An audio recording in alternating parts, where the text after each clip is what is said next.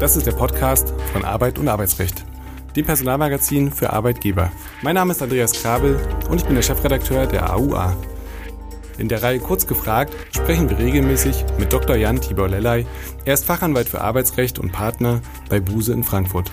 Er berät seit vielen Jahren Unternehmen umfassend im Arbeitsrecht von A wie Abmahnung bis Z wie Zeugnis.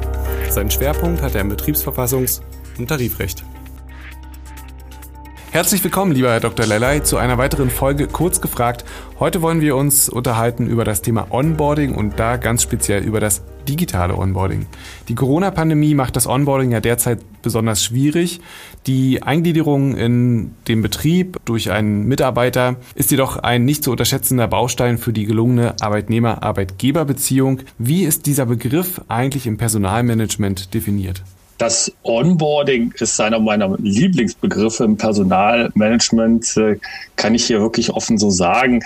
Da hat man ja fast ein bisschen romantische Gefühle, die einem äh, da entgegenströmen, nicht? Onboarding wie so ein Schiff oder ein, vielleicht sogar ein Raumschiff, wo man dann an Bord geht, nicht auf eine Reise geht. Also das ist ja alles dem Begriff etwas geschuldet und schwingt in dem Begriff etwas mit. Also auf jeden Fall ist er hat da äh, ein gutes, wie man ja jetzt, glaube ich, häufig auch sagt, gutes Framing, wirkt also erstmal positiv und weckt positive Assoziationen. Und dann ist er ja natürlich das, äh, was im Personalmanagement am Anfang eines Arbeitsverhältnisses auch eine unglaublich große und wichtige Rolle spielt. Wenn man sich das so in den einschlägigen Lehrbüchern und Handbüchern anschaut, dann wird immer gesagt, und das glaube ich ist auch richtig, das Onboarding ist der formelle Prozess, der am Anfang des Arbeitsverhältnisses steht und der dabei helfen soll, dem neuen Mitarbeiter, der neuen Mitarbeiterin die Unternehmenskultur verständlich zu machen, die einführt in die neuen Tätigkeiten, in das neue Beschäftigungsverhältnis und eben auch die ganze Organisation, das Umfeld in der Company, in der Abteilung, im Team verständlich und demjenigen, derjenigen nahebringen soll. Also das alles fällt unter den Begriff des Onboarding. Und jetzt traue ich mich fast nicht, diese Frage zu stellen, aber ich mache es mal trotzdem. Denn aus meiner Sicht liegt die Antwort eigentlich auf der Hand. Warum ist ein gelungener Start eigentlich so wahnsinnig wichtig? Der gelungene Start ist, und das kann man, denke ich, auch ohne Untertreibung so sagen, die Weichenstellung im Arbeitsverhältnis.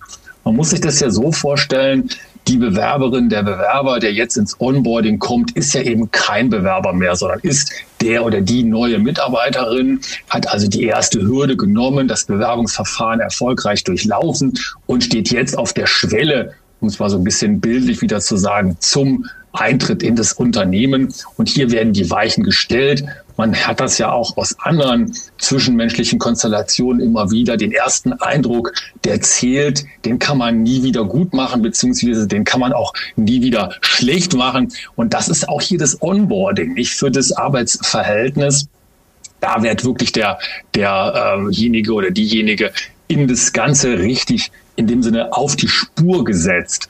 Und dieser Start, und das kann man auch historisch und auch empirisch nachweisen, der ist für ganz viele Arbeitsverhältnisse so bedeutsam, dass man sagen kann, hier dürfen keine Fehler passieren. Das muss aus Sicht des Unternehmens und natürlich auch der Mitarbeitenden optimal laufen.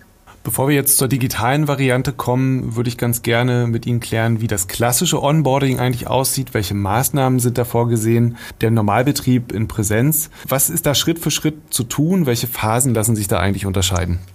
Interessanterweise war es ja auch schon bevor wir im Rahmen von Covid-19 und der Pandemie ja sehr stark ins digitale Onboarding gegangen sind, auch vorher aber schon in vielen Unternehmen so, dass zumindest teilweise digitale Features, will ich das mal so sagen, im Onboarding verwendet wurden, insbesondere also der Einsatz von Videos, Erklärvideos und dergleichen, wobei man immer sagen muss, dass, und das ist, glaube ich, auch in der Personalarbeit im Ergebnis unbestritten, das Onboarding, wenn es optimal läuft, ist eben face-to-face, -face. das heißt also der persönliche Kontakt der ist gerade dasjenige, was zählt. Und ähm, hieran kann man eben dann auch schon sehen, wie die äh, Maßnahmen laufen sollen im Normalbetrieb, in der Präsenz. Also das Onboarding hat vor allen Dingen die die, die Zielstellung äh, mit denjenigen, mit denen man zukünftig zusammenarbeiten soll, in Kontakt zu kommen, da diejenigen auch kennenzulernen und eben in dem direkten Kontakt auch, wenn man das so will, ein wenig einzutauchen in die Unternehmensatmosphäre und das geht natürlich häufig so, dass es mit einer kleinen Schulung beginnt. Es ist ja auch ein Prozess, der sich über eine Zeit lang hinzieht, das Onboarding, was viele Unternehmen das so durch, durchlaufen und gestalten. Aber dann kann man wirklich sagen, dass insbesondere die Präsenz und der Kontakt zu den neuen Kolleginnen und Kollegen ganz, ganz wichtig und ganz, ganz im Vordergrund steht. Für die Liebhaber von Struktur, welche ähm, Phasen kann man unterscheiden? Ja, die, ähm, die klassische Unterscheidung ist der Dreiklang Vorbereitung, Orientierung, Integration. Das Vorbereiten geht häufig noch auch über ganz klassische Dinge wie vielleicht Informationen, die vorab zur Verfügung gestellt werden, die auch online zur Verfügung gestellt werden, vielleicht auch sogar mit einem Video oder mehreren Videos, wo die Unternehmenskultur verständlich gemacht wird, wo erste Regeln erklärt werden. Und dann eben die Orientierung, das ist sozusagen der Schritt über die Schwelle, wenn die neuen Beschäftigten, die neuen Kolleginnen und Kollegen wirklich ins Unternehmen reinkommen, vorgestellt werden, den Vorgesetzten vorgestellt werden, dem Team vorgestellt werden, der gesamten Organisation vorgestellt werden. Häufig ja auch so etwas wie eine E-Mail, die geschickt wird an die ähm, ganzen äh, Leute, die im Büro arbeiten. Wird gesagt, hier ist der neue Kollege oder die neue Kollegin erreichbar, da und da mit folgenden Kontaktdaten. Der und diejenige hat die und die Position, die und die Aufgaben, die und die Tätigkeiten, den und den Hintergrund, kommt da und daher. Und daran eben anschließend in der dritten Phase die Integration, das heißt, also, da wird das Ganze in der Praxis umgesetzt und die neuen Kolleginnen und Kollegen gehen in das Team rein, fangen mit ihrer Arbeit an und sind dann, wenn alles gut läuft, Teil des Teams und sind integriert. Also ist der Normalfall im Prinzip schon, ich würde mal sagen, eine hybride Variante, also eine Mischung aus Digitalem und Präsenz. Wie sieht das Ganze jetzt aus, wenn ich gezwungen bin, aus den verschiedensten Gründen, das muss ja nicht nur die Pandemie sein, sondern es kann ja auch sein, dass ich ein Team habe, was sich aus vielen Leuten zusammensetzt, die äh, auf der Welt verstreut sind. Wie gehe ich da bei einer 100% digitalen Variante eigentlich ran? Ja, es ist sehr äh, interessant und ich finde auch interessant gerade die beiden Unterschiede, die Sie ansprachen, Herr Kabel. Es gibt nämlich einerseits das, ich will das mal so ein bisschen äh, zugespitzt formulieren, das erzwungene digitale oder hybride Onboarding. Das sind die Organisationen, die das eben tatsächlich heutzutage vor allen Dingen vor dem Hintergrund der Coronavirus-Pandemie machen mussten, dieses digitale oder mindestens hybride Onboarding. Und dann die Organisationen, die sowieso auch vor der Pandemie schon schon überwiegend oder vielleicht sogar 100 Prozent digital gearbeitet haben. Und wenn wir mal bei den letzteren bleiben, also den komplett oder überwiegend digitalen äh, Organisationen, für die ist das Ganze nichts Erzwungenes. Die sind daran gewöhnt und für die ist es auch ein ganz normaler Bestandteil ihres Alltags. Denn es gibt ja gar keinen, zumindest nicht wesentlichen Unterschied zwischen digital und Präsenz die Phasen, die das Onboarding durchläuft, Vorbereitung, Orientierung, Integration, die sind gleich. Wobei eben der Schwerpunkt natürlich im digitalen Onboarding, auch in der digitalen Organisation, der muss nicht nur in dem digitalen liegen, sondern der will auch dort liegen. Das muss man ja als Teil der Unternehmenskultur den neuen Leuten auch verständlich machen. Wir machen das nicht, warum wir dazu, weil wir dazu gezwungen werden, sondern unsere Organisation, unsere DNA als Unternehmen hat dieses Digitale in sich. Ein bisschen anders eben dann in dem hybriden oder möglicherweise etwas zurückgestuften digitalen Onboarding, wenn die Organisation das doch mehr oder weniger als Krisenbewältigungsstrategie, Stichwort Covid, gemacht hat dann versucht man meiner Erfahrung nach möglichst viel doch noch in Präsenz zu machen, zumindestens aber so Präsenz zu erzeugen, indem man mit Zoom oder MS Teams Meeting auf, am Bildschirm einen Austausch ermöglicht und so versucht, möglichst nah an dem Idealfall der Präsenz dran zu bleiben, wobei ich eben nicht sagen will, dass es der Idealfall für das Personalmanagement ist, sondern für diese Organisation, die sich eben zum Ziel gesetzt hat, das Onboarding digital oder hybrid als Krisenbewältigungsinstrument, weil eben zurzeit nichts anderes möglich ist, zu nehmen. Die Phase der Orientierung und Integration, gibt es da eine zeitliche Richtschnur? Kann man da vielleicht die Probe- und Wartezeit aus dem äh, deutschen Kündigungsschutzrecht heranziehen, dass man das so ein bisschen als Orientierung nutzt? Absolut. Das ist auch eine Praxis, die wir immer wieder sehen in Unternehmen und ja auch aus gutem Grund. Wir wissen ja alle, in Paragraph 1 Kündigungsschutzgesetz ist die Wartezeit geregelt, die berühmten sechs Monate, nachdem, nach denen dann ja der Kündigungsschutz greift, wenn man mal unterstellt, dass die Zahl der Mitarbeiter also mehr, zehn oder mehr erreicht ist. In den allermeisten Unternehmen ist sie erreicht.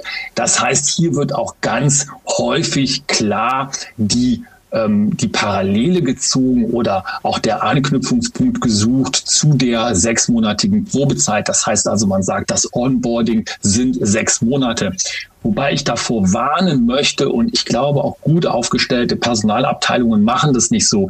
Ein gut laufendes Onboarding in den allermeisten Fällen wird sich nicht nur über sechs Monate erstrecken. Allerdings muss dann natürlich die Entscheidung getroffen werden, will das Unternehmen weiter mit demjenigen oder derjenigen zusammenarbeiten oder ist die Probezeit möglicherweise nicht erfolgreich verlaufen. Das muss man natürlich im Blick haben. Aber letztendlich ist das Onboarding häufig länger als sechs Monate, wobei die sechs Monats Frist eine Rolle spielt. Fernab dieser Problematik, äh, Probewartezeit, Kündigung und so weiter, lauern ja bestimmt noch weitere rechtliche Fallstricke. Ähm, können Sie da eins, zwei von nennen? Ja, also der wichtigste rechtliche Fallstrick ist ja tatsächlich der, dass man sagt, aus Unternehmenssicht, wir in Anführungszeichen verpassen das Ende der Probezeit. Also in äh, gut geführten äh, Unternehmen und mit Personalabteilungen, die auf Zack sind, gibt es ja entsprechende Hinweise dann auch an die Vorgesetzten, dass die Probezeit sich dem Ende entgegenneigt und man dann eventuell eine Entscheidung treffen muss für oder gegen denjenigen oder diejenige, die da erprobt werden. Andere Schwierigkeiten, die sich ergeben können, sind zum Beispiel, wenn man ähm, gleichzeitig mit Befristungen arbeitet, also hier eine eventuell nicht beachtete Schriftform bei befristeten Arbeitsverhältnissen oder auch sonstige Schwierigkeiten, die entstehen können, zum Beispiel aus dem arbeitsrechtlichen Gleichbehandlungsgrundsatz, Stichwort Vergütungsfragen, die da eventuell eine Rolle spielen oder eventuell auch Zusagen, die gegeben werden an neue Mitarbeiterinnen und Mitarbeiter, die man dann eventuell nicht einhalten kann. Also das ist sicherlich eine Gemengelage, wo viele Dinge aus Unternehmenskultur und auch rechtliche Aspekte ineinander treffen.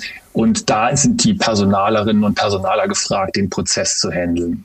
Wie geht die Reise dann eigentlich weiter? Also Sie hatten es ja schon angedeutet, ein gutes Onboarding hört nicht auf nach sechs Monaten. Was passiert dann? Switcht man dann einfach zum Talentmanagement? Wie, wie funktioniert das Ganze? Dass man dann zum Talentmanagement übergehen kann, das ist sicherlich der Wunsch vieler, äh, zu Recht auch vieler Personalabteilungen. Denn das heißt ja nichts anderes, als das Unternehmen tatsächlich Talente gewonnen hat, die man dann managen kann. Ich bin immer ein bisschen zurückhaltend, wenn gesagt wird, naja, das geht so ineinander über, ähm, möglicherweise auch so in einem äh, gewissen Schwarz-Weiß-Grau-Prozess, wenn man das mal so sagen darf. Ich glaube, das Talentmanagement beginnt einige Zeit nach dem Onboarding, denn das Onboarding ist eine Phase, die ja wirklich, wie das im Wortsinne gemeint ist, den Eintritt und die Integration ins Unternehmen einfach möglich macht und auch erleichtert. Und dann, wenn man dann tatsächlich die Leute an Bord hat, die Leute sich orientiert haben, die Leute in ihren Arbeitsplätzen auch beginnen, erfolgreich zu sein und Mehrwert zu schaffen, ihre Arbeit, mit ihrer Arbeit zufrieden zu sein, dann geht's in das Talentmanagement über.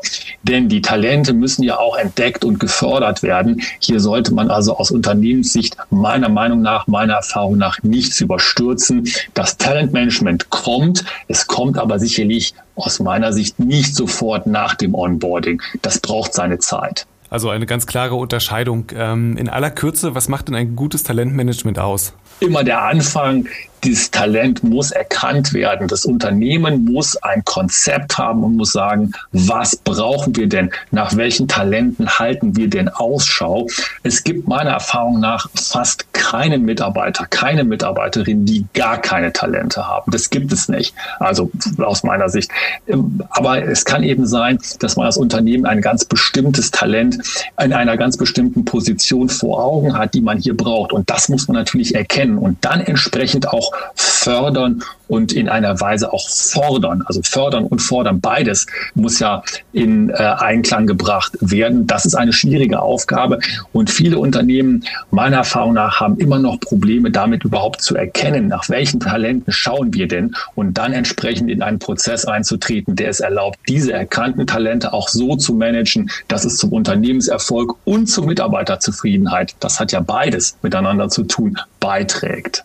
Und zum Abschluss hätte ich gern den allseits beliebten Blick in die Praxis aus Ihrer Sicht. Ähm, wie ernst nehmen Unternehmen das Thema Onboarding einerseits, was ja unser eigentliches Thema heute ist, aber auch vielleicht das Talentmanagement ähm, in den Betrieben? Also wie wird da herangegangen? Haben Sie den Eindruck, dass da viel richtig gemacht wird oder liegt da einiges im Argen?